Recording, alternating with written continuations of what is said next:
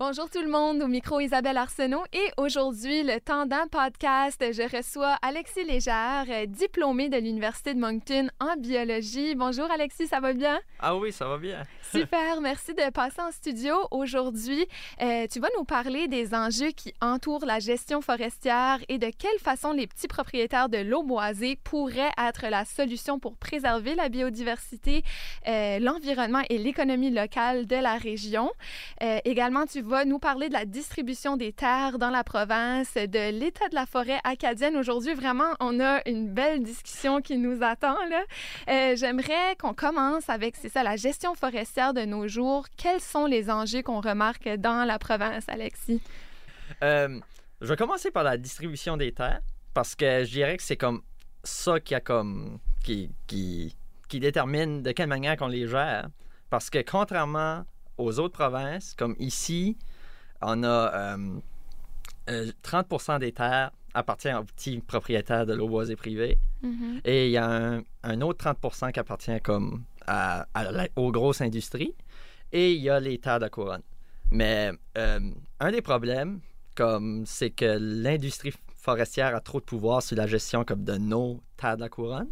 C'est-à-dire que au bout de la ligne, c'est comme ils, ils gèrent la forêt d'une manière qu'ils gèrent une business. Mm-hmm. C'est comme ils veulent que ce soit le plus rentable possible, le plus rapidement possible. Est-ce que tu pourrais vite préciser c'est quoi un peu les terres de la couronne? C'est les terres de la couronne, c'est des Mm-hmm. terres qui appartiennent à la province. Mm-hmm. Comme c'est des terres que c'est la province qui en a la gestion. Mais dans les 30 ans passés, la province a décidé de donner cette gestion-là euh, aux grosses compagnies forestières. Voilà, donc c'est là un Ouais. peu, le, comme tu dis, l'enjeu là, qui... Ouais, l'enjeu que- qui cause un peu problème parce qu'il euh, il gère pas de la meilleure façon pour notre forêt. Mhm. Le problème qu'on a tout de suite, c'est que il priorise surtout des plantations d'épinettes. Comme il- en bon français, il coupe à blanc. Ouais. Après, il sème des épinettes. C'est des monocultures d'une seule espèce d'arbre. Et, et ils sont obligés de mettre de l'herbicide puis d'autres affaires de même pour être certain que ces épinettes-là peuvent survivre. Et après 60, 70 ans, ils veulent récolter ça et continuer le cycle de nouveau. Mais le problème, c'est que la forêt acadienne, elle n'est pas de même. Comme l'argument que l'industrie sort souvent, c'est que, ah, ben, on, on- on imite juste le, le rythme naturel de la forêt qui est comme, tu sais, la forêt pousse, elle brûle, ou, euh, tu sais, comme des insectes passent dedans, ils meurent Ouais. et elle repousse de nouveau. Mais c'est c'est une réalité dans la forêt boréale que, justement, dans la forêt boréale, tu vois ça, tu vois comme, c'est des épinettes à perte de vue, Mhm. toute la même âge, toute la même espèce. Ça marche. Dans le nord, ça marche. Comme, mais ici, la forêt acadienne, elle marche pas de même. Comme, Elle, elle fonctionne comment?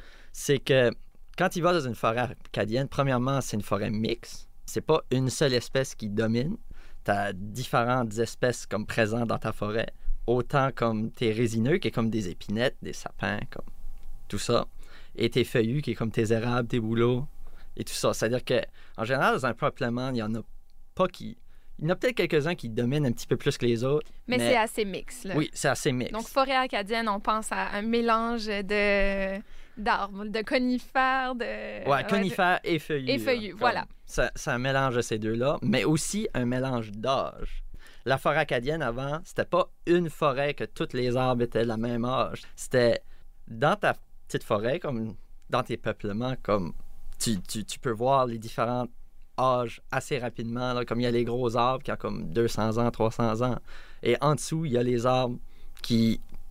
Sais, qui attendent juste que cet arbre-là meure pour, pour qu'il peut- pouvoir pousser. Oui. Mais il y a tout un écosystème qui se développe alentour de ça aussi avec les années. Hein. Ça ne se bâtit pas du jour au lendemain, un écosystème. Non, comme. C'est sûr. là. Comme dans le cas de la forêt acadienne, comme.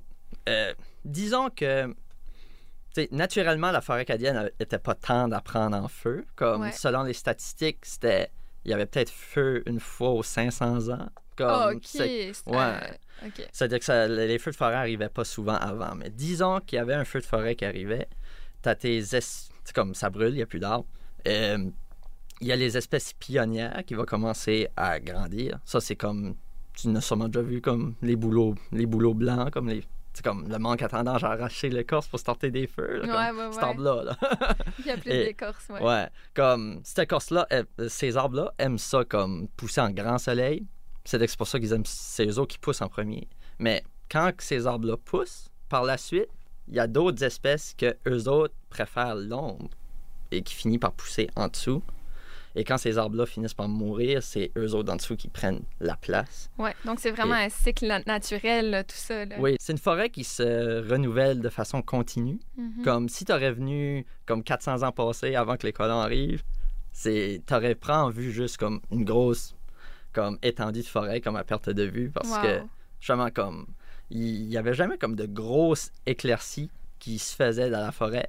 C'était tout le temps comme OK, un arbre là est mort, c'est qui se fait remplacer par l'autre. Par l'autre. Hey, Ouais. c'est- quand même intéressant. Et justement, c'est quoi, qu'est-ce qui se passe depuis que les terres ont été, euh, historiquement, qu'est-ce qui s'est passé que telle terre a été léguée à la province alors que d'autres non? Puis qu'est-ce qui se passe quand on se met à tout couper ces arbres-là?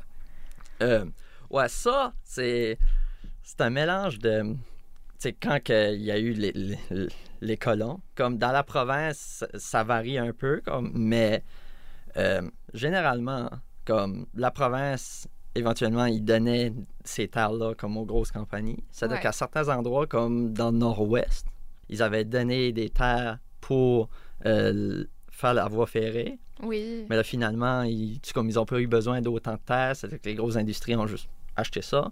Ça, c'est de la terre privée. OK. Mais les terres de la couronne, c'est justement c'est des terres que quand, quand ils ont quand ils ont venu coloniser ici, ils ont décidé comme ça c'est à nous. hein. Ouais. Comme et depuis ce temps-là, comme c'est considéré des terres publiques, comme les terres de la couronne, c'est géré par la province, mais ça appartient à tout le monde. en OK. théorie. Comme on paye, on paye, on paye des taxes pour gérer ces terres-là et s'en occuper. Donc, qu'ils appartiennent à tout le monde. mais comme- les, propri- les propriétaires de petits lots boisés là, dont tu parles, est-ce que ça, c'est des terres à part? Eux ont vraiment acheté leur lot puis ça leur appartient qu'à eux, c'est ça? Oui, Donc, c'est les, ça. les fermes ou les. Peux-tu donner des exemples un peu? Ouais, ça, c'est comme historiquement, c'est comme euh, le, le gouvernement voulait qu'il y avait des gens qui s'installaient à certaines régions comme tu sais, de la province. Qu'ils leur disaient OK, si vous, dém- si vous déménagez là, on vous donne 120 heures de terre ou plus. Ça dépend. OK. C'était comme une tactique pour, pour les Ouais. attirer un Ouais. peu. Mais ça, c'est terres privées, comme c'est à toi. Comme un petit propriétaire de l'eau boisée, c'est sa terre. C'est soit qu'il l'a acheté ou qu'il l'a hérité de quelqu'un d'autre. Comme moi, que j'ai une centaine d'acres dans la péninsule acadienne, c'est mon grand-père qui me l'a légué et qui, qui me l'a légué de son grand-père. C'est ça, ça, ouais. ça se passe de génération en génération. Ouais. Mais ça reste que quand tu as une terre privée, tu peux faire ce que tu veux dessus. Comme, contrairement au terre de la couronne, que, tu sais, la province a plus son mot à dire, puis euh, l'industrie qui a comme qui a comme le permis de gestion de, de ces terres-là. Parce que c'est divisé par zone, ça Mhm. dépend. Euh, on va dire que c'est, une certaine compagnie qui en possède le plus. OK, oui. Donc, justement, dans ces terres, ces entreprises-là, il y a Irving qui appartient à plusieurs terres hein, dans la province. Ben, appartient, il, y a- il, il possède la gestion Juste la gestion. OK. Ouais, de, ces, de cette euh, partie des terres de la couronne. Ah, Ouais, voilà. c'est, différent. OK. Et c'est, c'est pas mal un des plus présents, si je me trompe pas aussi, là.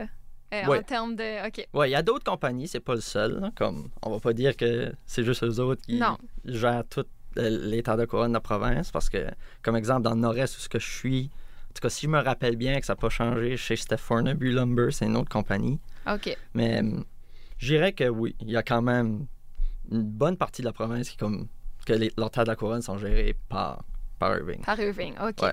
Euh, on pourrait peut-être en revenir un peu plus tard de Ouais. qu'est-ce qui se passe à ce niveau-là aussi. Euh, mais justement, c'est quoi l'état des forêts acadiennes en ce moment?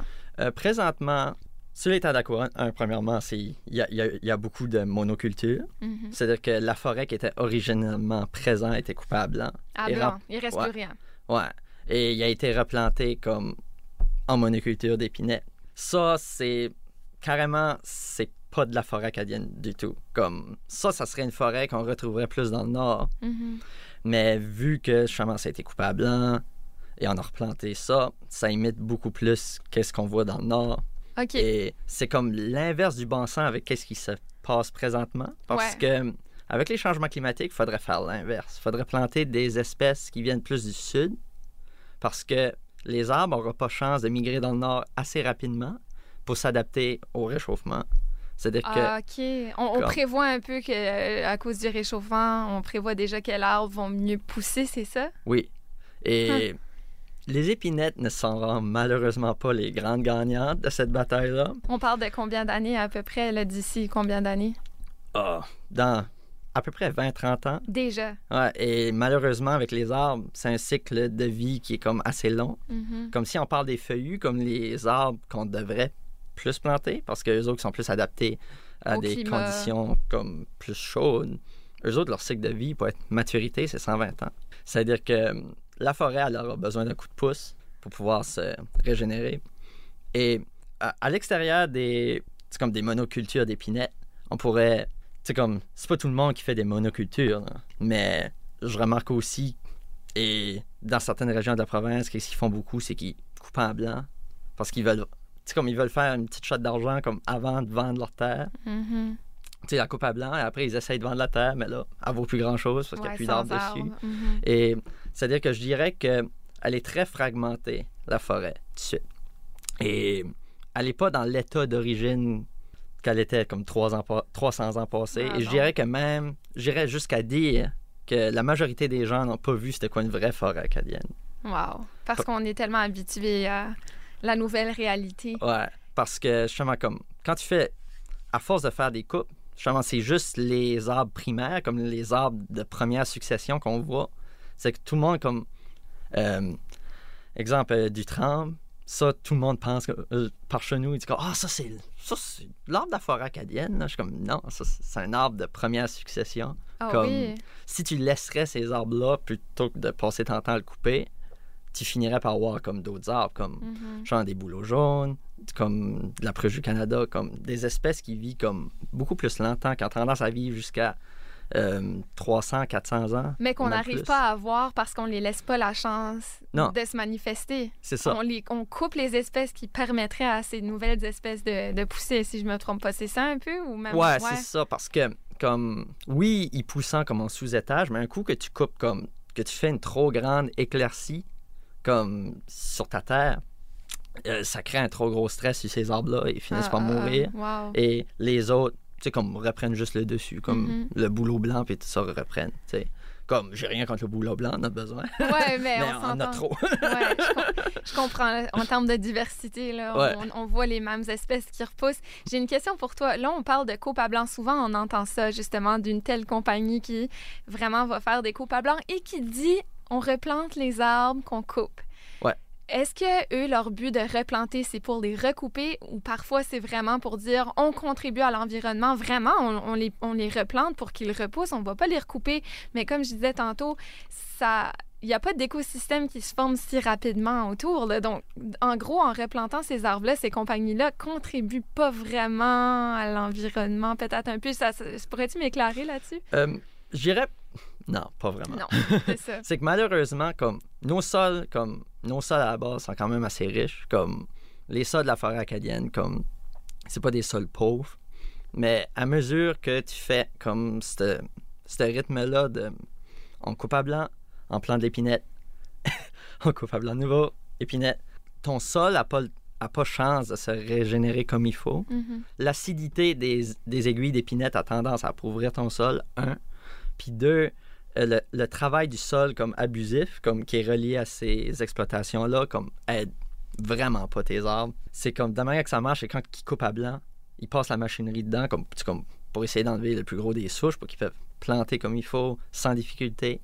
Mais le problème, c'est quand tu tues tous ces arbres-là tout d'un coup, les arbres dans une forêt, il n'y a pas juste les plantes. Dans ton sol, il y a les, les bactéries, les champignons. Et euh, il y a des études qui ont été faites qui prouvent que justement cette relation entre les racines des arbres et les champignons est très importante. Comme c'est ça qui leur permet de se communiquer entre eux, même de partager certaines ressources entre eux. Mhm. C'est quand tu coupes ça tout d'un coup et que tu détruis ton sol, ben cette vie euh, microbienne puis les champignons qui étaient présents dans le sol, ben ils meurent. Ouais. C'est-à-dire que quand tu plantes tes arbres à la base, ils, ils, ils commencent à zéro. Il faut recommencer à chaque fois. Ouais, c'est alors que si ça serait des coupes comme plus sélectives, que tu comme qui auraient une certaine partie de la forêt qui serait laissée là, ben, les arbres qui repousseraient recommenceraient pas à zéro. Comme il y a encore de la vie dans ton sol. Oh, wow, c'est. C'est quand même alarmant, là, tout ça. Ouais. Qu'est-ce qui se passe avec les espèces animales, des, des animaux là, qui habitent dans ces forêts-là? Est-ce qu'ils ont tendance à se déplacer ou et aussi, malheureusement, ils, ils meurent à cause de ça?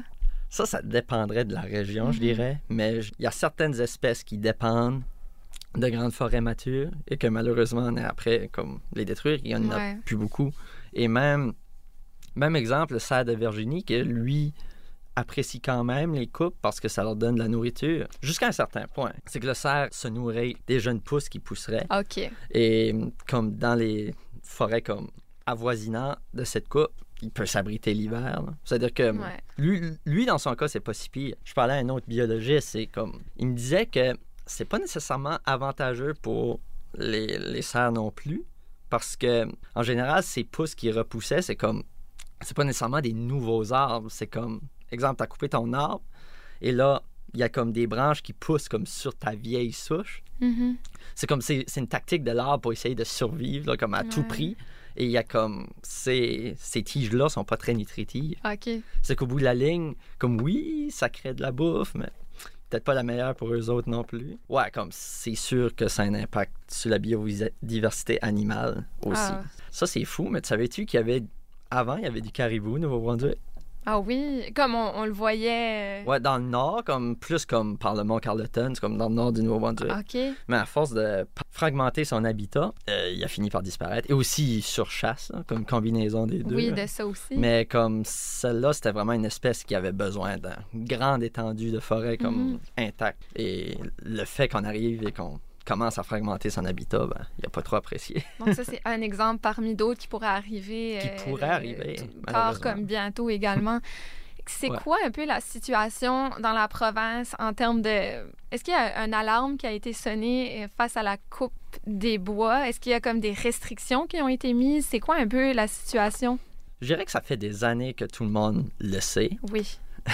et que beaucoup de groupes environnementaux puis beaucoup de gens de la communauté disent à l'industrie, au gouvernement, comme ça n'a juste pas de sens, qu'est-ce Ben qu'on fait ici. Et je dirais que malheureusement, oui, elle est moins pire qu'avant, mais je suis pas prêt à leur donner des fleurs, là. je suis pas prêt à dire qu'ils font la bonne chose, là. Ils sont Ben, quand même mieux qu'avant. Il y a des dommages mais qui ont été faits qui sont Ouais. irréparables de toute façon. Fait C'est ça, mais ça reste que je trouve que comparé à d'autres provinces, on est en retard. Je trouve qu'on pourrait faire ça de manière plus efficace. Et qu'est-ce que je trouve triste, c'est qu'au bout de la ligne, c'est comme c'est juste un cash grab, ça. là, comme justement comme faire ces coupes à blanc là pour pouvoir comme S'enrichir. c'est pour s'enrichir plus Mhm. rapidement. Parce que il y avait des études que j'avais lues qui comme si tu fais des coupes sélectives dans une forêt acadienne, contrairement à une coupe à blanc, tu peux quasiment doubler ton volume. La raison pourquoi que l'industrie fait pas ça, Ouais. c'est que hum, dans la forêt acadienne, un cycle dans cette forêt-là, c'est minimum 120 ans. C'est-à-dire comme tu diminues comme ton cycle de moitié quand tu fais des coupes à blanc comme dans, dans l'épinette, mais c'est des arbres qui ont de plus grandes valeurs. Comme. Euh, dans la forêt acadienne, si tu la laisserais pousser comme il faut, tu aurais des arbres comme de sucre, du bouleau blanc, de la pruche. C'est comme du bois, du bois franc, du bois que tu fais des meubles avec. Fait que t'attendrais Comme- plus longtemps pour ton bois, mais t'aurais du meilleur bois Oui, qui vaudrait plus, là. oui. Et comme. Genre, tout de suite, ils essayent d'imiter comme. Qu'est-ce qu'ils fait comme dans le nord du Québec ou comme en Europe, comme en Norvège, puis tout ça. Eux autres, c'est correct, c'est leur forêt, comme Mhm. leur forêt d'épinettes. C'est de même, ça marche. Mais ici, non. Et considérant qu'on est une assez petite province, faudrait avoir un meilleur focus sur des essences d'arbres qui vaut beaucoup plus. Hmm. Même si on compare au Québec, pour le même volume de bois, ils produisent comme beaucoup plus de jobs. Je pense que c'est comme jusqu'à trois fois plus qu'ici par la même quantité de bois. Là, comme là, on parlait comme des petits propriétaires de l'eau boisée. Oui, justement. C'est là où je voulais m'en aller, là. Comme la solution, c'est que pourquoi c'est exceptionnel ici, c'est que euh, j'ai sorti les statistiques tantôt, mais comme 60% des terres appartiennent au privé au Nouveau-Brunswick. C'est beaucoup. Mm. Parce que quand tu regardes dans les autres provinces, je pense que Colombie-Britannique, c'est 2 C'est-à-dire qu'il y a quand même une majeure partie qui appartient pas à la province. Oui, il y a quand même une partie de ces terres privées qui appartient aux grandes entreprises, mais il y a quand même comme 30 qui appartient aux petits propriétaires de l'eau boisée privée. C'est qu'au bout de la ligne, si qu'on pourrait dire, en tant que propriétaire de l'eau boisée privée, on décide de bien gérer notre forêt, comme d'en prendre soin, et que, disons que tout le monde le ferait, un, tiers de la province serait protégé. Et en même temps, c'est aussi une manière de voter pour une meilleure gestion forestière. Si toi, en tant que propriétaire de l'eau boisée, tu décides de faire affaire avec quelqu'un pour entretenir ta terre, qui gère ta, ta forêt de façon durable, qu'il y a de plus en plus de gens qui le font, ça donne un message assez clair aux grosses industries que les gens veulent actually comme plus ça. Faire plus attention. Euh, mettons, on parle de la construction de maisons. Euh, mettons, moi, j'ai une maison. Est-ce que je suis propriétaire d'un lot ou toi, tu parles vraiment de ceux qui appartiennent des parties de forêt comme telles, quand on parle de propriétaire de l'eau boisée? La définition des terres, c'est comme, ouais, ça, ça inclut les propriétaires comme De de, maisons. maisons, hein, Parce parce, que, c'est un terrain ouais. pareil. On dit- Personnellement, je viens d'un quartier où qu'il y a beaucoup d'arbres. Ouais. Euh, puis ont décidé qu'on n'avait pas le droit de couper d'arbres à moins que ça soit pourri, que ça pourrait tomber sur la maison. Parce que de plus en plus, comme les nouveaux quartiers, ils rasent ça complètement. Il n'y a presque pas d'arbres. Puis là, ils en plantent pour décorer. Mais ça, techniquement, est-ce que ça, ça compterait? On pourrait dire, OK, on arrête de couper les arbres puis on construit les maisons comme... On en coupe moins que... Au lieu de tout couper, on en garde quand même un peu puis on essaie de, de continuer ça. Ouais, ça, c'est un peu différent. Devrait pas faire ça parce que, tu sais, là, on parle juste d'arbres. On parlait juste de- des essences d'arbres qu'on avait, puis la biodiversité qu'elle peut contenir. Mais ça reste qu'une forêt bien gérée offre des services écosystémiques. Pour résumer, que ça veut dire, c'est des services que la forêt te donne que tu aurais besoin de toute façon. Exemple, la purification de l'eau. Ça, c'est une des choses que la forêt fait bien. tu sais. Comme quand tu as une forêt comme bien installée avec comme assez de racines présentes, ben, Mhm. elle, filtre ton, eau, prévient les inondations. Comme de quoi qu'au bout de la ligne, te coûterait comme beaucoup plus cher que juste laisser les arbres là. Mhm. C'est-à-dire que je crois que justement quand il y a des nouveaux quartiers qui se font, c'est vraiment important d'en laisser de ces arbres-là. C'est important de préserver nos arbres parce que des inondations, on va en avoir. Et si on les coupe tout, ben il n'y a plus rien qui va retenir cette eau-là. Mhm. Mais quand je disais l'eau boisée privée, c'est Oui. comme, exemple, tu as une partie de ta terre ou toute ta terre qui est essentiellement juste la forêt. Ah, OK. C'est- C'est par ça que je voulais dire, comme par l'eau boisée privée. Mais encore Et- une fois, tu sais, c'est sûr que ça ferait une- un grand impact quand ces 60 %-là décideraient de se rallier ensemble. Mais encore une fois, est-ce que ça serait assez pour mettre de la pression sur les entreprises? Mais pour, ouais, pour l'entreprise, probablement que non. Eux, eux autres sont vraiment pas dans le même marché que nous autres. Le- leur stratégie, c'est volume. C'est comme, ils, ils coupent du bois, ils produisent le plus grand volume de planches possible et ils, vendent à l'international. C'est ça qu'ils font. Alors que, c'est comme, pour que une exploitation des petites lots boisés privés marche, on peut pas viser sur un volume. Il faudrait viser plus sur la qualité. Et c'est ça que quand tu as une forêt bien gérée, ça peut faire la différence. Je connais, un- je connais un gars comme euh, dans mon coin que lui, justement, il achète ces arbres-là. Il achète des arbres comme de l'érable du boulot comme des gros arbres. là. Lui, il achète rien comme en bas de deux pieds de large parce que lui, il fait des tables avec ça.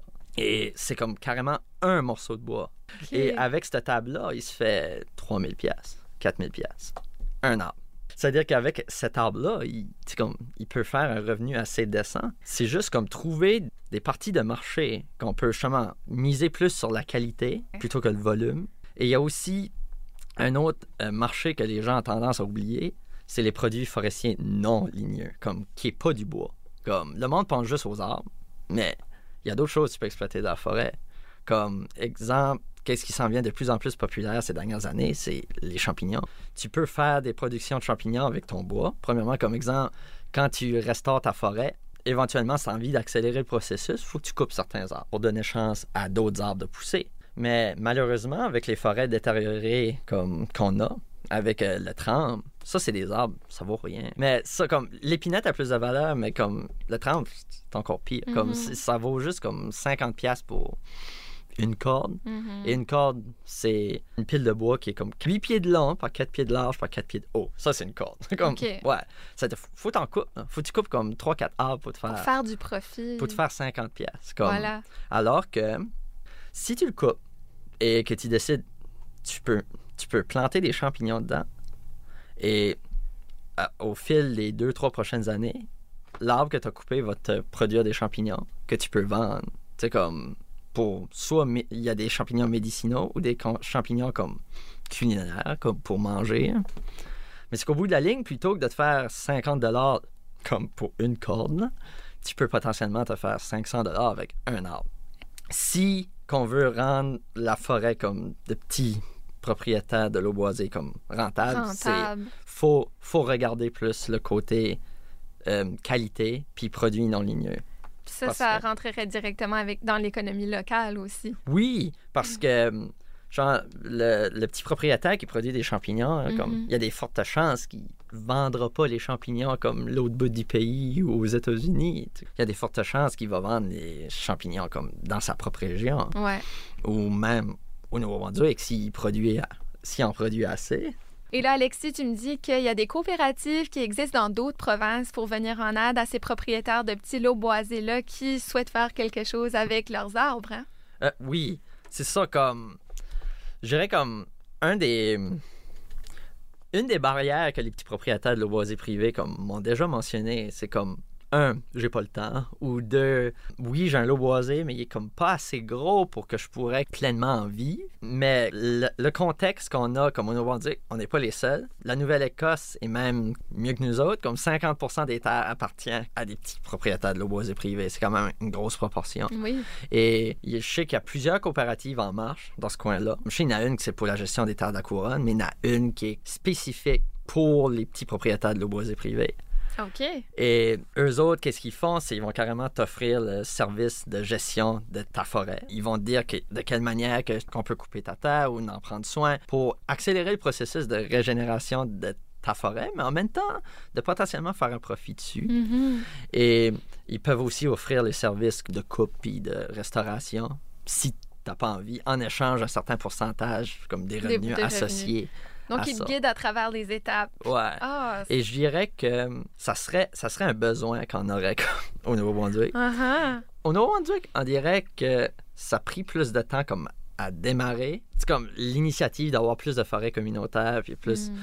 À l'île des Princes-Édouard, c'était comme quasiment un no-brainer parce que là-bas, c'est comme 98% des terres est privé. Il n'y a pas d'industrie là. C'est-à-dire qu'au bout de la ligne, c'est tout le monde gère la forêt comme qu'elle veut. Et, tu sais. et en Nouvelle-Écosse, c'est que l'industrie est partie et ça a comme laissé un vide. C'est-à-dire que hum, ces initiatives-là ont commencé à apparaître dès que l'industrie a commencé comme à s'en aller. Comme cherchent que- quelque chose à faire avec, justement. oui, ils sont comme, OK, on a des terres, mais comme, qu'est-ce qu'on fait avec? Ouais. Comme- Alors qu'ici, comme l'industrie est encore bien présente. Ça, J'ai l'impression que c'est ça qui, qui a ralenti le processus que, de, sa- que ces coopératives apparaissent. Mais il y en a quand même quelques-unes. Il y en a une, comme à Sussex, je pense que c'est Community Forest International, que Ok. eux autres, justement, ils travaillant pour aider à restaurer ces forêts-là. C'est-à-dire, comme exemple, si tu as une forêt acadienne, comme tu as, un lot boisé, tu pourrais contacter eux autres, ils peuvent t'aider. Mais éventuellement, il faudrait en avoir un peu plus, un peu partout. si on avait beaucoup, est-ce que ça, ça pourrait faire rivalité avec, ça pourrait compétitionner peut-être avec les industries d'une bonne façon, là? Ouais, je dirais que, comme j'ai mentionné avant, hein, eux autres jouent un le jeu du volume, mais dans les forêts com- communautaires, dans des coopératives, ça serait pas sur le jeu du volume, mais certainement on peut compétitionner Mhm. en, en ayant une différente approche, Ouais. comme produits forestiers non ligneux, puis des arbres de meilleure qualité. Et c'est sûr que ces coopératives-là, c'est pas de la manière que tu vas faire le gros cash, Mhm. mais c'est la manière que la communauté va en profiter le plus possible de cette ressource. Parce que présentement, les communautés n'en profitent pas au maximum. Autant comme protection de l'environnement, puis retour comme... Dans l'économie. Ouais, retour dans l'économie locale. Comme...